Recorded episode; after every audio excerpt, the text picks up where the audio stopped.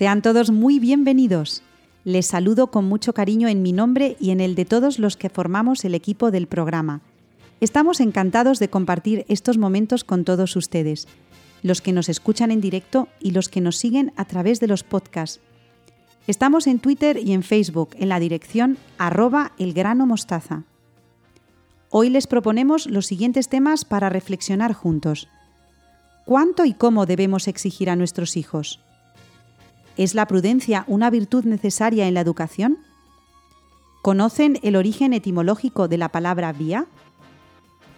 Con estas preguntas comenzamos el programa número 68, cuarto de la sexta temporada, con el convencimiento de que merece la pena estar aquí, juntos y acompañarnos desde el corazón.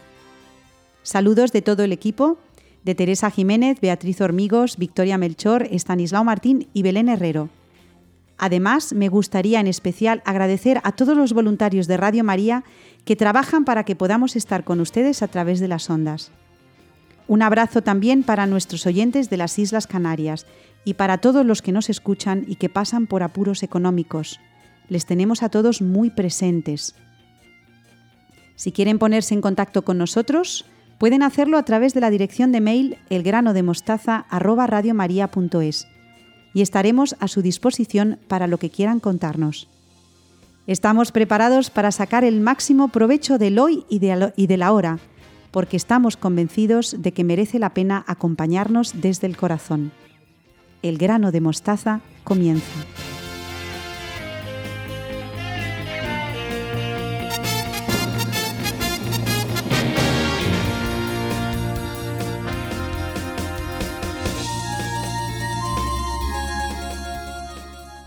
Me acompañan al principio del programa Beatriz Hormigos y Victoria Melchor, a las que doy la bienvenida con mucha alegría, como siempre. ¿Cómo estás, Victoria? Muy bien, Ana, buenas noches. ¿Cómo estás, Beatriz? Hola, buenas noches a todos los que nos estáis escuchando. Bueno, pues el Padre Morales nos sigue acompañando también en este mes de febrero. ¿Con qué tema hoy, Beatriz?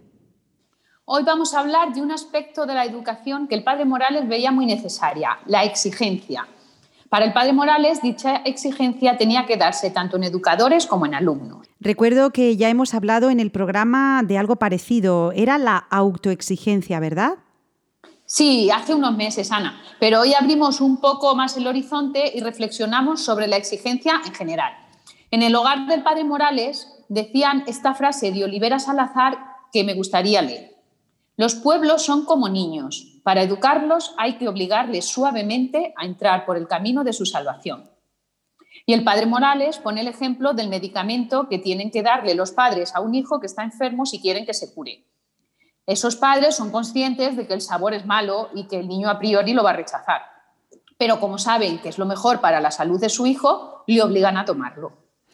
Es decir, Beatriz, que la exigencia muchas veces nos va a llevar a hacer cosas que no nos resulten muy atractivas. Así es, Ana. Afirma el padre que cuando nos dejamos llevar por nuestras pasiones y nuestras apetencias, somos y nos comportamos como niños, que solo piensan en lo que quieren y les apetece, sin pararse a pensar si es lo que más les conviene. Fijaos que lo que va a afirmar a continuación puede resultar un poco chocante para algunos, sobre todo en los tiempos que corren, y es que para educar hay que tener claro que es necesario contradecir a los niños. No dice aconsejable, no, necesario. Hay que formarles suavemente a que reflexionen, a que dejen de mirarse su propio ombligo y se abran a los demás. Bueno, Victoria, ¿y tú crees que esto es práctica habitual en nuestros colegios, lo de contradecir a los niños con el fin de fortalecer su voluntad? Pues un poquito complicada la respuesta, Ana, porque yo te diría que en la mayoría de los maestros y profesores eh, vocacionales eh, debería ser así. Pero tal y como está la sociedad hoy en día, eso de contradecir a los niños en lo que ellos quieren o, en, o incluso en lo que dicen, pues es que no vaya a ser que el niño se traumatice, mejor dejarle que actúe libre, libremente.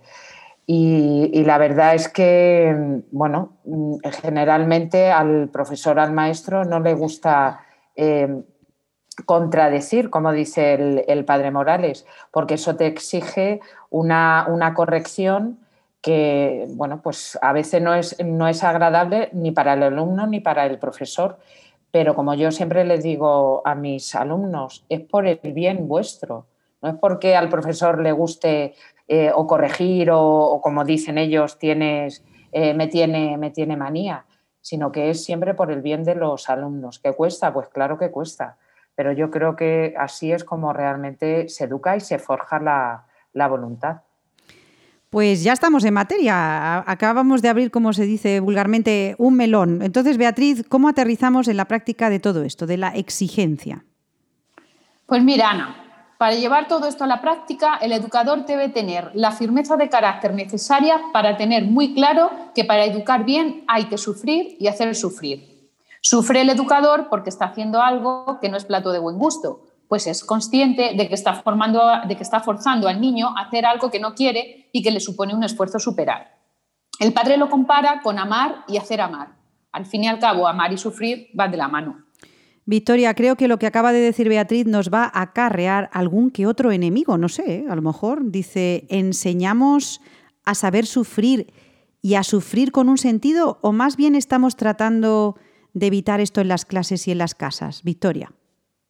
Yo creo que se tiende a evitar porque, como eh, decíamos antes, es mucho más sencillo decir, bueno, que este alumno me molesta o que no está haciendo esto, esto bien. Claro, como acaba de decir eh, Beatriz, sufre el profesor, sufre el alumno. Lo más cómodo es evitar eso y el decir, bueno, el niño que haga lo que quiera, eh, ya está, no hay, no hay ningún problema. Sin embargo, mm, es que hay que hacerlo, hay que hacerlo así, porque con el sufrimiento se ofrece, o sea, se, se aprende. Y me viene aquí la frase del Evangelio, Jesús sufriendo aprendió a obedecer. Él obedecía a Dios Padre, en este caso los alumnos obedecen al profesor, pero es que en casa tienen que obedecer a los padres. No, yo a mi hijo no le castigo. Dialogo con él, claro, por supuesto, hay que dialogar y hay que razonar, porque los niños, los jóvenes, los adolescentes tienen una razón que hay que formar, pero hay ocasiones en que no sirve solamente el diálogo. Y yo no hablo de, castigar, pero bueno, pues ese sufrimiento hay que, hay que pasarlo, porque vuelvo a repetir, es por el bien de esa persona. Bueno, dice, dice Victoria, y tiene razón, que hay que sufrir, ¿no? Que, ese sufrimiento forma parte de la vida. Y Beatriz, muchas veces los niños sufren por cosas pequeñas, que incluso se pueden utilizar para educarlos, ¿verdad? Sí, es cierto. El sufrimiento forma parte de la vida y lo que hay que hacer es aceptarlo y darle un sentido. La mayoría de los niños necesitan que alguien les guíe y les ponga límites, porque ellos aún no tienen las capacidades y las habilidades necesarias para conseguirlo por sí solos. Cuando son pequeños necesitan que se les organice la jornada, se les diga en qué van a emplear su tiempo. Por ello se les hace un horario en el colegio, ¿no? Para que puedan anticipar y saber lo que va a ocurrir en cada momento y esto les genera seguridad y tranquilidad. Al llegar a casa también deben llevar un horario más o menos flexible que deben respetar y los padres hacer que se respete. ¿Podrías darnos algún ejemplo concreto, Beatriz? Sí, algo muy sencillo. Por ejemplo, se me ocurre, podría ser, mm, llegamos a casa, merendamos, hacemos las tareas y estudiamos, un ratito de juego, la ducha, la cena y a dormir. Aquí es donde padres y educadores debemos ser exigentes con nuestros hijos y ayudarles a que les resulte lo más fácil posible doblegar sus deseos e impulsos de apetencia. Si por ellos fuera, dedicarían la mayor parte de la tarde al juego y poco al estudio, porque son niños. Cuando son pequeños es cuando se van poniendo los cimientos para su futura autoexigencia, que decías tú, Ana. Solo un niño al que se le ha exigido de pequeño llega a ser autoexigente de mayor. Hay que ir educando esta capacidad como otras que ya hemos dicho aquí. Parece paradójico, pero un niño en el fondo agradece que se le exija, porque a la larga es más feliz. Victoria, ¿y eh, tienes experiencia de esto que acaba de decir Beatriz? Fíjate, eh, es muy bonito. Dice, un niño en el fondo agradece que se le exija, porque a la larga eso le hará más feliz. Sí, eh, la verdad es que mm, algún caso he, tenido, o sea, no es, lo, no es lo habitual, pero sí que hay algún caso en el que los padres son más condescendientes. Sobre todo, fijaos, suele ocurrir cuando hay separación, una separación en la familia, en los padres, los padres están separados, entonces en ocasiones se tiende a condescender más con el, con el niño y se nota muchísimo en, clase porque, bueno, pues eh, no hace los deberes o no, es que hoy me ha, ha tocado con el padre y tiene otro tal, hoy con la, con la madre. En ese tipo de, de casos hay veces que sí que se produce como esta, entre comillas, un poco de, dejadez o que los niños incluso se aprovechan de la situación, que también, también sucede, sucede eso. ¿Qué pasa? Pues que a, ese niño hay que exigirle, porque, vale, pues una desgracia, tus padres están separados, tienes que afrontar esa situación, hay que ayudar a afrontar esa situación, pero yo no creo que sea bueno que en el colegio no exijamos, a pesar, he puesto el caso de padres separados, puede ser una, enfermedad o cualquier otro tipo de situación. Yo creo que hay que exigir, saber cómo se exige, por supuesto nunca de malos modos ni nada, pero eh, luego al final los niños sí que agradecen el que tú hayas estado pendiente de ellos, exigiéndoles, porque al final el, maestro, yo creo, el profesor, la labor que tiene es ir eh, sacando, sacando del, niño lo mejor que tiene de, de sí y a un, alumno, si se le exige, siempre te va a dar eh, lo mejor que tiene, que tiene de él y eso intentamos, que dé el 100% de, de él. No estoy hablando solamente de, notas, no, no, me estoy refiriendo para nada, para nada a eso. Estoy hablando de su creatividad, de la bondad que tienen los niños, el ponerse, eh, lo que se llama la empatía uno en el lugar de otro, el ayudar a sus, a sus compañeros y, bueno, como hay tantas situaciones y tan dispersas y diferentes en cada, en cada casa, yo creo que eso es una labor también del, del maestro, del profesor que tenemos que hacer en los colegios.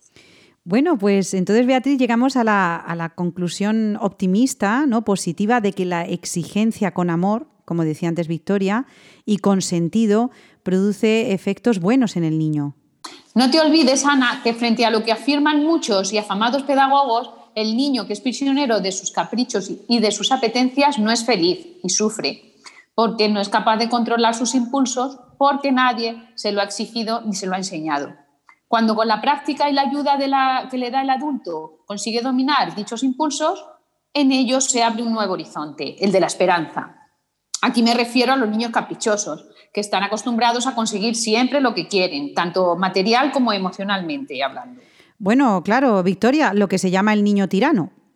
Sí, completamente. El niño tirano. A mí, mirad, hay una cosa que siempre me ha horrorizado y es cuando a lo mejor después de Navidad o, o incluso luego ya en septiembre, una vez que ha pasado el verano, vienen los alumnos y te comentan, mm, profe, señorita, mis padres por las notas me han comprado un móvil, un no sé qué, un, algunas ya más mayores, una moto. Y yo, claro, las miro y digo, pero bueno, una moto, un móvil, porque han sacado buenas notas o porque han aprobado todo y como decía Beatriz, son niños caprichosos acostumbrados a conseguir todo lo que quieren y es que eso no, fomenta para nada la buena educación y sobre todo la, la voluntad, como hemos comentado, he comentado en otros, en otros programas hablando de, este tema. Y claro, eso repercute también emocionalmente, porque los niños al final se vuelven, eh, como decía Sana, en, tiranos. Y hablan como tiranos a sus padres y puede que llegue un momento en que, bueno, yo creo que conocemos todos los casos, que incluso se, hay, hay alumnos que han llegado a pegar a sus padres porque no consiguen lo, que, lo que quieren. Entonces, claro, eso es muy, muy complicado. Bueno, estamos llegando casi al final de esta charla tan interesante. Eh, es verdad, Beatriz, que les hacemos flaco favor a los niños cuando no les enseñamos el valor positivo de la exigencia. Yo creo que ha quedado sobradamente demostrado en esta charla que la exigencia con amor produce efectos positivos, no solamente en el ahora del niño, sino en el futuro. Seguro que nuestros oyentes han escuchado a algunos padres que querían que a sus hijos no les faltase de nada porque ellos habían carecido de mucho por la situación que les tocó vivir. Y les pone las cosas muchas veces demasiado fáciles. Esta actitud no es la adecuada, pues de una forma de actuar que a priori parece correcta, ¿no? No quiero que a mis hijos les falte de nada, se vuelve en contra del niño porque no les hace exigirse para conseguir las cosas cotidianas de la vida. Victoria, ¿qué te parece? Sí. La verdad es que es, cierto y se intenta dar a los hijos todo eh, de lo que los padres han carecido y no, y no es bueno. Fíjate, cuando lo estaba comentando ahora Beatriz, yo estaba pensando en, esta situación eh, tan complicada que llevamos un año ya con, ella viviendo, de cuántas cosas nos, nos han, eh, hemos sido privados y de cuántas cosas hemos carecido. Pues a lo mejor es, importante hacer una reflexión de todo eso que hemos carecido, que sí que deberían dar los, los padres a, los hijos. No solo los, los caprichos, pero eh, pues simplemente el, poder abrazar a tus, a tus familiares, a tus abuelos, el no poder visitar a las personas que, quieren, eso hay que suplirlo y como decíais antes, con la, con la esperanza, pero bueno, pues también eh, requiere una, una, exigencia por parte de los, de los padres. Bueno, Beatriz, fíjate, seguro que muchos de los que nos escuchan están preguntando eh, esto que te voy a decir ahora. ¿Cómo saber la manera adecuada para exigir a los niños sin agobiarlos y con libertad? Fíjate. Esta es la pregunta del millón. Está claro que a todos los padres nos gustaría tener el hijo perfecto, bueno, estudioso, que saque muy buenas notas, que no nos dé problemas, bueno, y nos olvidamos muchas veces de que cada persona es única y que no debemos esperar de nuestros hijos que sean como nosotros queremos, sino que debemos quererlos como son. Tenemos que darles, cuando son pequeños, todas las herramientas necesarias para que cuando crezcan sean capaces de dar lo mejor de sí mismos, pero porque ellos así lo quieren, no porque lo queramos nosotros. Esto es muy difícil de conseguir, pero se puede. Tenemos que inculcarles el amor por el trabajo bien hecho para que den lo máximo siempre dentro de sus capacidades, como hemos dicho. El problema está en exigirles más de lo que pueden dar porque con ello estamos criando niños inseguros, con un nivel de frustración y de autoestima muy bajos, y que es lo que conseguimos cuando los padres somos o son muy exigentes con sus hijos, como hemos ya comentado el mes pasado, ¿no acordáis que lo dijimos? Sí. sí, sí, Fíjate que a mí aquí me parece eh, fundamental el tema de la motivación, la exigencia pero motivando también, porque si tú a un niño le, o a tu hijo le, motivas para que haga algo, yo creo que vamos a conseguir siempre mucho más que, eh, bueno, pues lo que comentaba Beatriz, lo del hijo perfecto, pues si es que nadie somos perfectos. Y a veces es cierto que los, padres y, bueno, no sé si los profesores algunas veces también eh, queremos, queremos hacer eso pero intentan conseguir que el niño pues tienes que sacar más nota, tienes que portarte bien eh, o de esta manera o como yo quiero. Y yo creo que a esa exigencia motivada puede dar muchísimos más frutos que una exigencia porque sí. Y lo que pasa es que, claro, es, es complicado el, el buscar esa, esa motivación, pero yo creo que va a hacer niños más seguros, porque como decía mm. Beatriz, el tema de la frustración y luego tienen una, una autoestima muy, muy baja, con lo cual eso puede ser contraproducente de cara a la madurez y al futuro de, del mm. niño. Bueno, pues eh, hemos llegado ya al final de esta charla tan interesante que hemos tenido con Beatriz Hormigos y con Victoria Melchor sobre el tema de la exigencia. Em, lo comentaba el otro día con un compañero en el instituto y claro, es que en Radio María hablamos de cosas que no suelen oírse en otros sitios, ¿no? Entonces, em, yo creo que habrá eh, familias que nos estén escuchando ahora, personas que tengan a su cargo también, por ejemplo, profesores o que tengan a su cargo alumnos, y nos gustaría escuchar su opinión, ¿eh? saber qué piensan ustedes sobre el tema de la exigencia, sobre su importancia en la educación, sobre lo que acaban de comentar Beatriz y Victoria, me gustaría que se quedaran también con el mensaje de que la exigencia con amor y con motivación abre a los niños la puerta a la esperanza, que es lo que tratamos siempre también en Radio María, ¿no? Eh, proponerles temas para que ustedes piensen, reflexionen, pero siempre con esa visión de esperanza, de alegría y de que mm, podemos hacer entre todos un mundo mejor. Eh, tenemos una dirección de mail que es el grano de mostaza y a las dos, como siempre, un abrazo y muchísimas gracias por, eh, por estos momentos. Victoria, Beatriz. gracias a ti. Gracias a ti. Un abrazo. Continuamos en unos momentos con Belén Herrero en el grano de mostaza, así que no se vayan. El grano de mostaza. Seguimos en buena compañía en la radio de la Virgen con Belén Herrero, nuestra latinista de familia. Buenas noches, Belén, ¿cómo estás? Buenas noches, Ana. Encantada de estar contigo y todos los que nos acompañan. Bueno, Belén, el mes pasado comenzábamos el año descubriendo el origen de la palabra enero. ¿Y hacia dónde nos llevas hoy? Hoy viajamos con las palabras a través de la vía. Bueno, esto a mí me suena a camino, ¿no? Efectivamente, son sinónimos. La palabra la tenemos mantenida tal cual en su forma y función, ya que las vías servían y sirven para unir dos puntos de interés y en Roma sobre todo fueron un instrumento eficacísimo de romanización, ya que permitieron el movimiento cómodo y seguro a todos los confines del imperio, preservando con ellos su unidad. También Belén aparece en muchas expresiones comunes, ¿no es así? Pues sí, efectivamente. Famosa es en nuestro país la Vía de la Plata, que a pesar de que lleva un nombre de reminiscencias árabes, fue trazada por los romanos para unir las poblaciones de Astorga, con sus minas de oro, y Emérita Augusta, la actual Mérida. Y en verano podemos ver fácilmente la Vía Láctea. Bueno, recuerdo que nos han explicado en el colegio que esto de la Vía Láctea tiene que ver con la leche, que sería algo así, no sé, corrígeme, como camino de leche. Pues sí, efectivamente. El nombre descansa en un mito muy bonito que dice así. Zeus, que era un poco casquivano, tuvo un hijo con Almena, que era muy guapa, pero mortal. Así que para garantizar la inmortalidad del niño, el famoso Hércules, acudió a los pechos de su mujer Hera, que dormitaba en el momento de colocarle el bebé.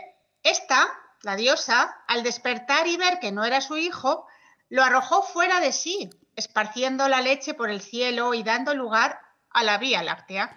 O sea que esta palabra vía está presente también en el cristianismo.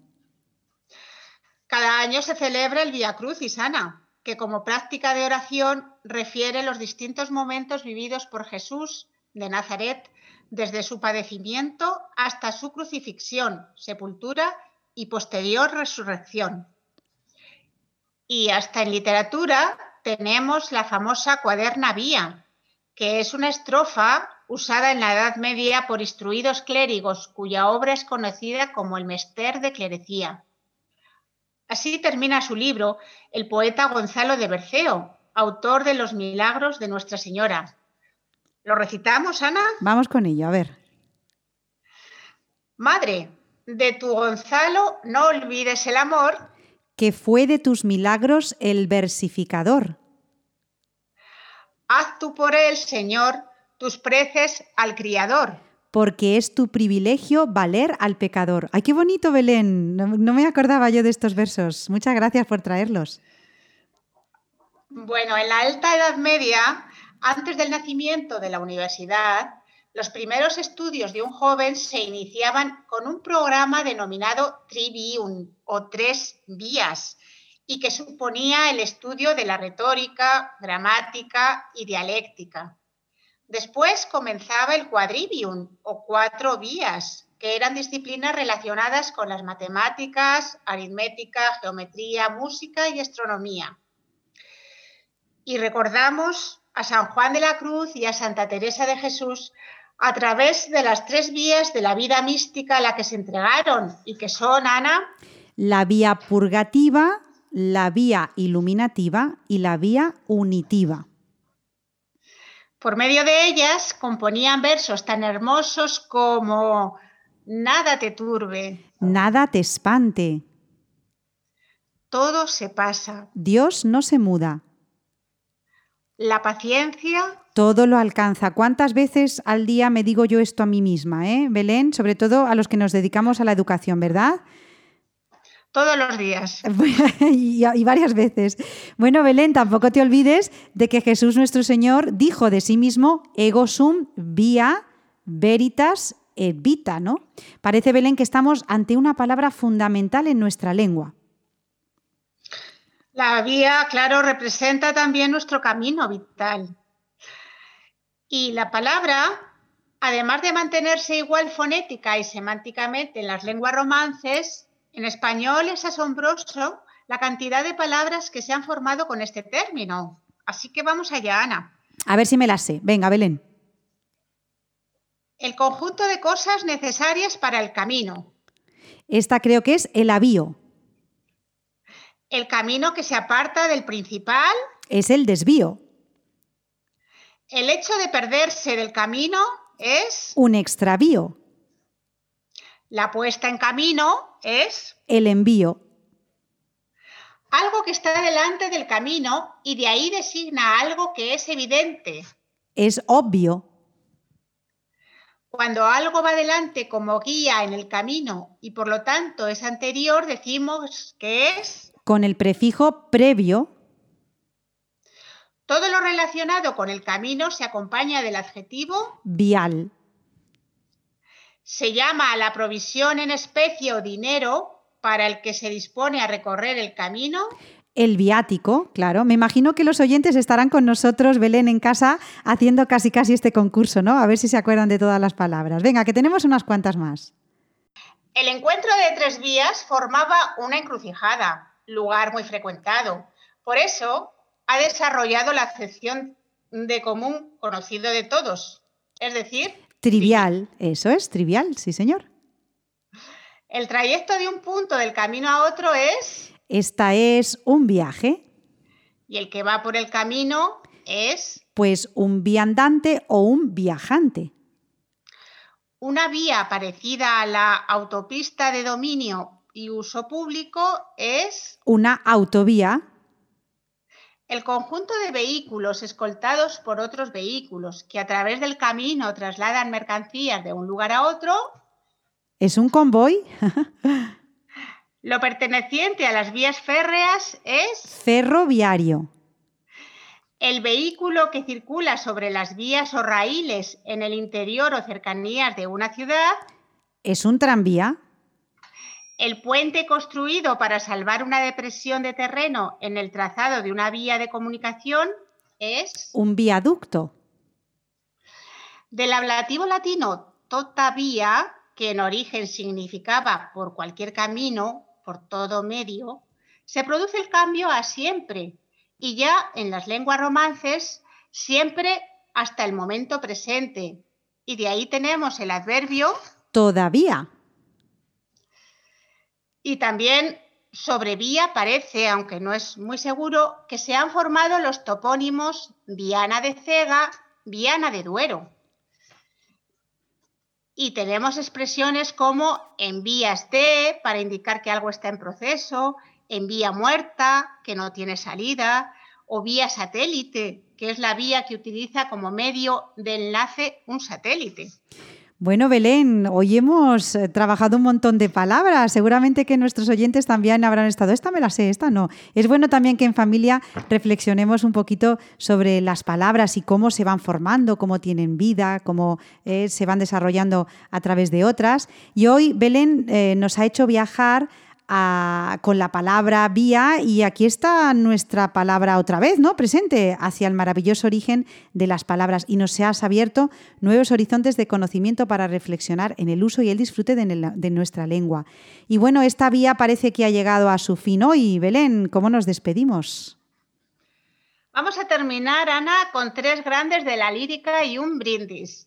El que hace Giuseppe Verdi en su famosa Traviata nombre compuesto de la palabra vía y que significa literalmente la que se ha salido del camino o de la vía, la descarriada.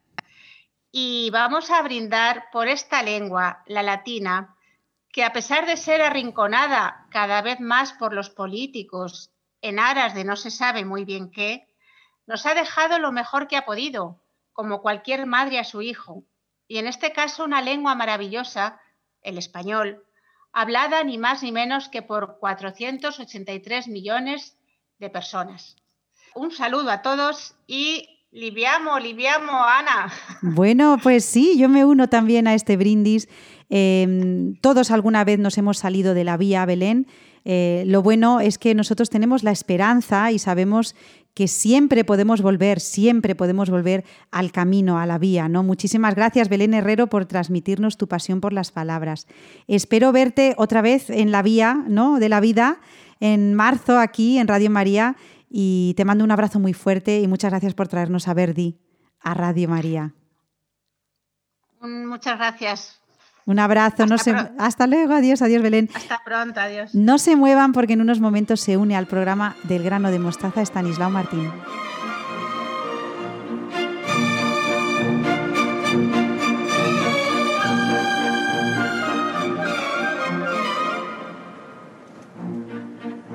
Liviamo, liviamo negli eti calici che la bellezza e là fuggevol fuggevol ora s'inebria voluzza liviana i dolci fremiti che suscita l'amore poiché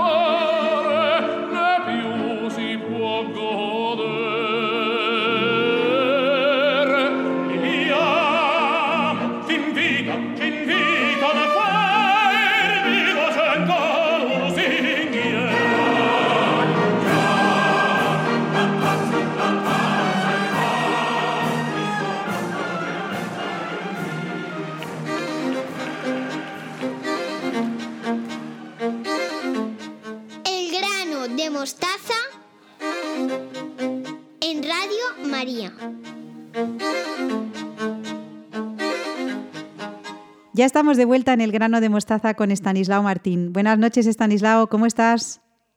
Muy bien, Ana, buenas noches. Buenas noches para ti y para todos los que nos escuchan. Encantado de estar otra vez con ellos. Muy bien. Bueno, Estanislao, pues eh, tanto nos gustó el tema que empezaste el mes pasado que seguimos con él, ¿verdad? Seguimos con las virtudes. Sí, sí. Y a ver, sin perder el menor tiempo posible, vamos, vamos al grano, ¿no? Vamos a empezar por la primera de ellas, de las fundamentales, que es la virtud de la prudencia, si te parece. Bueno, Estanislao, fíjate, la prudencia, una virtud importantísima. Según decían los clásicos, auriga virtutum, la conductora de todas las virtudes. Por cierto, ¿podrías explicar por qué decían esto? ¿Por qué se dice de la prudencia que es la virtud conductora de todas las virtudes? Esa es una expresión que debemos a Platón y que también Aristóteles la hace suya, la tomó de su maestro, y se la llama así porque la prudencia se hace presente no solo en los actos propios de esta virtud, sino en los actos de las demás virtudes que dependen de la voluntad. Significa que en todo acto virtuoso la prudencia tiene su parte. Eh, dicho de otro modo, todo acto virtuoso es un ejercicio también de prudencia. Santo Tomás de Aquino, que también aceptó esa manera de llamarla, eh, añadió además una segunda denominación para la prudencia, genitris virtutum, madre de las virtudes, porque sin ella, dice él, las demás virtudes morales no existirían. Madre porque en cierto modo engendra a todas las demás virtudes. ¿Y en qué consiste es. esto, Stanislao? La definición clásica de prudencia es muy sencilla, muy corta, pero tiene mucho contenido, es muy enjundiosa. La prudencia consiste en el recto uso de la razón práctica. La definición es corta, digo, pero contiene mucha riqueza. En tan poquitas palabras hay mucho metido. A poco que la consideremos, veremos que nos abre un abanico de contenido muy amplio. A pesar de su brevedad, podríamos distinguir en ella dos partes, cada una de las cuales, a su vez, también dan mucho de sí. La primera parte es el recto uso de la razón y la segunda, la referencia a la razón práctica. Por recto uso de la razón hay que entender que la prudencia endereza la inteligencia hacia el bien. Por este motivo, la prudencia es una virtud que radica en la inteligencia, y esto en todos los casos, sin excepción. Sin un buen uso de la inteligencia se podrá hablar de otros actos buenos, de otros valores, de actitudes nobles, tal vez, pero no cabe hablar de prudencia. La segunda parte se refiere a la razón práctica, es decir, a la inteligencia aplicada a los actos concretos. La virtud de la prudencia no se queda en el terreno de las ideas, lo suyo no es una ética abstracta basada en principios, sino que se dirige a considerar la bondad mayor o menor de los actos a realizar, los actos concretos, no solo a su consideración, además, sino a su aplicación. Una cosa son los principios generales de conducta, la moral teórica, y otra cosa es la casi infinita sucesión de actos que tenemos que realizar a lo largo del día y de todos los días de nuestra vida. Permanentemente tenemos que estar tomando decisiones, optando entre diversas posibilidades que se nos presentan en el día a día de nuestro trabajo, en, las relaciones familiares y sociales, eh, en otro tipo de obligaciones, en las diversiones, en el descanso, en todos los ámbitos de la vida. Pero ocurre que antes de obrar hay que pensar en lo que se va a hacer, el fin que se quiere conseguir, sopesar las ventajas e inconvenientes, ver los medios con que se cuenta, considerar, las distintas alternativas, calcular las consecuencias del acto que se piensa hacer. Bien, y una vez mm, considerado todo esto, eh, luego poner por obra lo que suponemos que puede ser el mayor bien que se puede hacer. Por este motivo, en la prudencia se distinguen dos momentos, uno deliberativo, que consiste en entender y valorar todo esto que se ha dicho, decidiendo por la opción más honesta entre varias posibles, y otro momento que llamaríamos ejecutivo, que consiste en llevar a la práctica lo deliberado también de la mejor manera posible. Eso sería, Ana. Bueno, Stanislao, pues con esta explicación que nos acabas de, decir, vemos que el recto uso de la razón abre un abanico muy amplio. ¿Puedes profundizar un poco más en esto, con un poquito más de detalle? Porque puede que haya padres o educadores que nos estén escuchando y quieran alguna eh, explicación un poquito más precisa, Stanislao. Bueno, vamos, Vamos a intentarlo partiendo de la primera parte de la definición, recto uso de la razón. La primera cosa que hay que decir es que el recto uso de la razón es la razón puesta al servicio del bien. Y no solo del bien, sino del mayor bien posible, porque el bien tiene grados. La razón por sí misma tiende a la verdad, pero la verdad objetiva a veces se ve y a veces no se ve. A veces se ve y se abre paso y otras veces viéndola queda sofocada y no sale adelante. Esto ocurre por dos grupos de motivos, unos motivos objetivos y otros motivos de tipo subjetivo. Objetivamente, la razón solo puede dirigirse a la verdad que conoce, no a la que no conoce. En abstracto, la razón está orientada hacia la verdad, pero en concreto solo puede hacerlo a la verdad concreta, lógicamente. Esto es muy interesante para los educadores porque eh, dentro de nuestra misión tenemos como primer cometido decir qué es la verdad y qué no lo es. ¿Dónde está la verdad y dónde el error? ¿Qué pertenece a los hechos y qué pertenece a las opiniones? Y esto en todos los campos, científico, técnico, humanístico y moral. Para esto estamos, ¿no? Para alumbrar las mentes con la verdad, la verdad objetiva, no las opiniones personales. Mira, Stanislao, voy a citar ahora a un poeta que te gusta mucho, Antonio Machado, que decía así.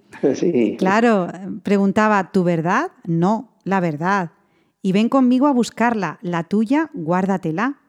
Porque hablabas también de una parte subjetiva que dificulta que la verdad se abra paso y quede ofuscada, ¿verdad? Sí, sí, sí, así es. La razón se encuentra no solo con la dificultad objetiva de la ignorancia, sino con muchas dificultades subjetivas que dependen de cada persona, claro. La razón, digámoslo así, no es un organismo autónomo que funcione al margen de la persona. Cuando alguien razona, quien razona es la persona entera, no es solamente una partecita de su cerebro. La razón busca la verdad, eso es así, claro, ciertamente, ¿no? Pero no es en soledad, sino muy acompañada y muy influida por todo nuestro bagaje interior, por nuestro pasado, por nuestro presente, por lo que podemos prever para el futuro, Respecto del pasado, por ejemplo, la razón viene muy marcada por nuestra memoria, por las experiencias, por el aprendizaje. En cuanto al presente, por nuestros deseos, por nuestros intereses inmediatos, por nuestro estado físico y de ánimo en cada momento, que son estados muy cambiantes. Y en cuanto al futuro, por nuestras ilusiones, por las expectativas, por los miedos. ¿Todo esto qué significa? Pues todo esto significa que la razón se puede poner al servicio del bien objetivo o de un mal que nos parezca un bien o que se nos antoje caprichosamente como un bien. La verdad se puede poner al servicio del egoísmo, que podría pasar perfectamente por ser amor propio sin serlo, o del amor a los demás, porque en las situaciones particulares la verdad suele estar muy repartida. Ocurre muchas veces que cuando queremos hacer algo que nos interesa y encontramos una excusa basada en la verdad, nos basta con que haya una parte de verdad, aunque no sea la verdad total entonces nos sale con mucha facilidad la autojustificación, porque no nos salimos de la verdad, pero no la, no la, ponemos al servicio del mayor bien posible, sino de nuestros intereses, que con muchísima frecuencia es lo mismo que nuestro egoísmo. Concierne a esta virtud no solo indicar cuál es el bien, sino el bien superior, el más recto, y no solo eso, sino inclinar los deseos hacia él. Bueno, Estanislao, claro, muchas veces eh, la palabra prudencia enmascara otros intereses, como tú dices muy acertadamente. Qué interesante es esto de que la prudencia no sea solo andar con cálculos que muchas veces, como decía antes, son egoísmos disfrazados de sensatez, sino una búsqueda del bien objetivo. Es que creo que estás tocando aquí un punto sensible. ¿eh? Claro, y, Ana, y no solamente del bien objetivo, sino del mayor bien posible, porque el bien tiene, tiene grados que decíamos hace un momento, ¿no? La prudencia no solo orienta nuestra razón hacia el bien, sino hacia el mejor de los posibles. Que esto sea así, que la prudencia nos lleve a realizar actos no solo buenos, sino los mejores posibles, supone tener claridad de ideas sobre lo que es un acto bueno. Por aquí me parece a mí que habría que empezar, y conviene decirlo, ¿qué es un acto bueno? Pues eh, tú mismo lo has dicho, Stanislao, si conviene decirlo, ala, adelante, define, ¿qué es un acto bueno? Pues de acuerdo con nuestra mejor tradición, acto bueno es aquel que es bueno por su contenido, por su objeto, por el fin que pretende y por los medios que se emplean en su realización, por las circunstancias que lo rodean. También esto tiene su peso a la hora de educar moralmente y además mucho peso. Aquí se requiere toda una tarea educativa muy importante y, por desgracia, muy descuidada, porque hemos construido un sistema educativo pensando en el éxito académico, cosa que no está mal, pero está mejor todavía formar personas para que realicen el mayor bien posible. Y reconozcámoslo, hemos descuidado la formación moral, que es absolutamente necesaria. En este punto creo que, a ver, yo me voy a permitir dar un toque de atención a las familias cristianas y si hay alguien de algún colegio católico me escucha, pues también, ¿no? Por lo menos los que se definen como tales. Digo que es opinión, pero lo tengo que decir porque lo que observo es que unos y otros, padres y colegios católicos, en realidad estamos tocando igual que lo hacen los no católicos y luego, para que lo católico aparezca por algún sitio, ponemos en nuestras casas y nuestros programas un añadido de tipo religioso. Eh, a ver, no se me escapa que hay excepciones muy dignas entre padres, profesores y colegios, pero me parece que no pasan de ser eso, excepciones, singularidades que nunca faltan y nunca faltarán. Ahora bien, las singularidades no crean cultura, la cultura la crean las comunidades. No sé. Uf, esta, esta, última frase mm, se me queda grabada. ¿eh? Las singularidades no crean cultura, la cultura las, la crean las comunidades, Stanislao. Claro. Qué razón tienes. ¿eh? Ya veíamos que tenías, además, toda la razón cuando decías que en esa breve definición de prudencia, que era el recto uso de la razón práctica, es muy rico en contenido. Doy por hecho que con esto no te has dado por satisfecho, ¿no? Que continuaremos en próximos programas, Stanislao. Sí, sí, sí, esta virtud da bastante más de sí, efectivamente. bueno, pues fíjate, Stanislao, me gustaría ahora hacer una especie de resumen em, recordando algunas de las frases que me han gustado especialmente de lo que has dicho. Fíjate, has dicho la prudencia endereza la inteligencia hacia el bien. O sea, creo que aquí has dado eh, en el clavo.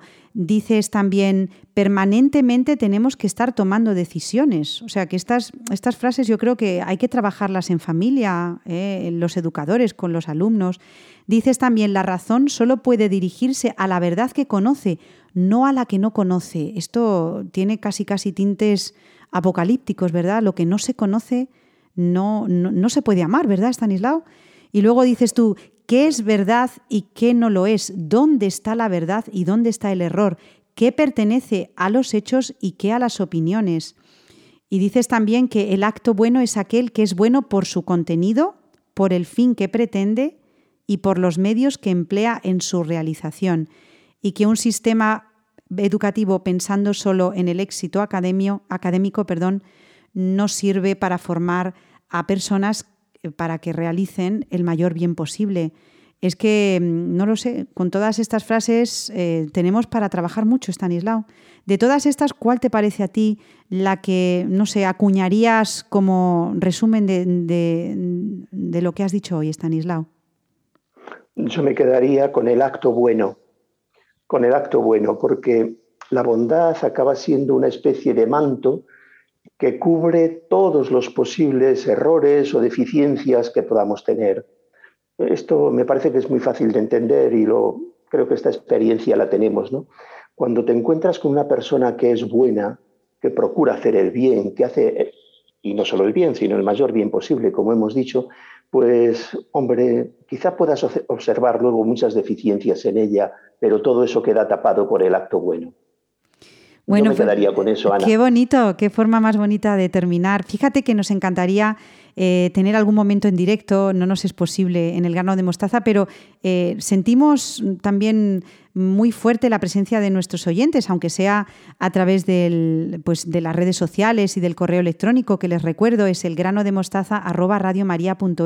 Y me gustaría lanzarles este, este, reto, ¿no? esta pregunta eh, de lo que nos ha contado hoy Stanislao Martín, ¿qué les parece que se aplica más para su vida, para su papel de educador o de padre? Porque eh, también con sus opiniones y con lo que nos mandan a través de las redes, nosotros aprendemos, Stanislao. Entonces, fíjate lo que nos has dicho, el acto bueno es aquel que es bueno por su contenido, por el fin y por los medios. Yo creo que con esto, para el mes que viene, tenemos más que de sobra para ir trabajando, Stanislao.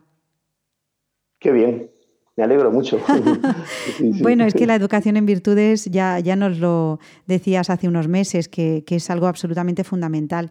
Estanislao Martín, un abrazo como siempre, es un gozo tenerte en el programa, cuídate mucho y fíjate que el próximo mes estamos a dos días de la celebración de San José, así que tendremos un, programa especial ¿eh? en el que trabajaremos la figura de este santo tan querido para nosotros. Un abrazo, Estanislao, cuídate mucho. Otro, adiós. Adiós, Estanislao, adiós. adiós. Música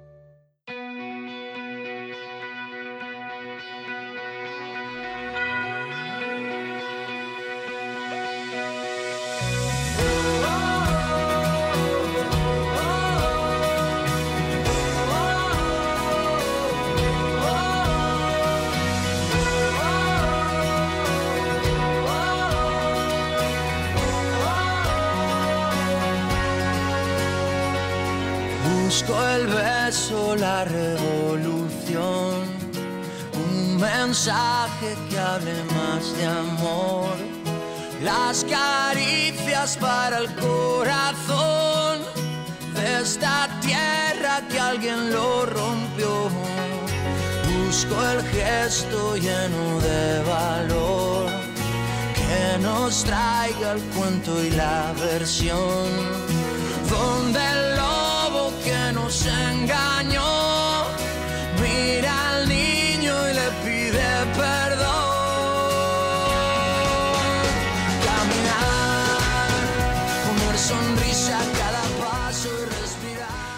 Juntos hemos sembrado nuestro pequeño grano de mostaza y ya van 68 en Radio María.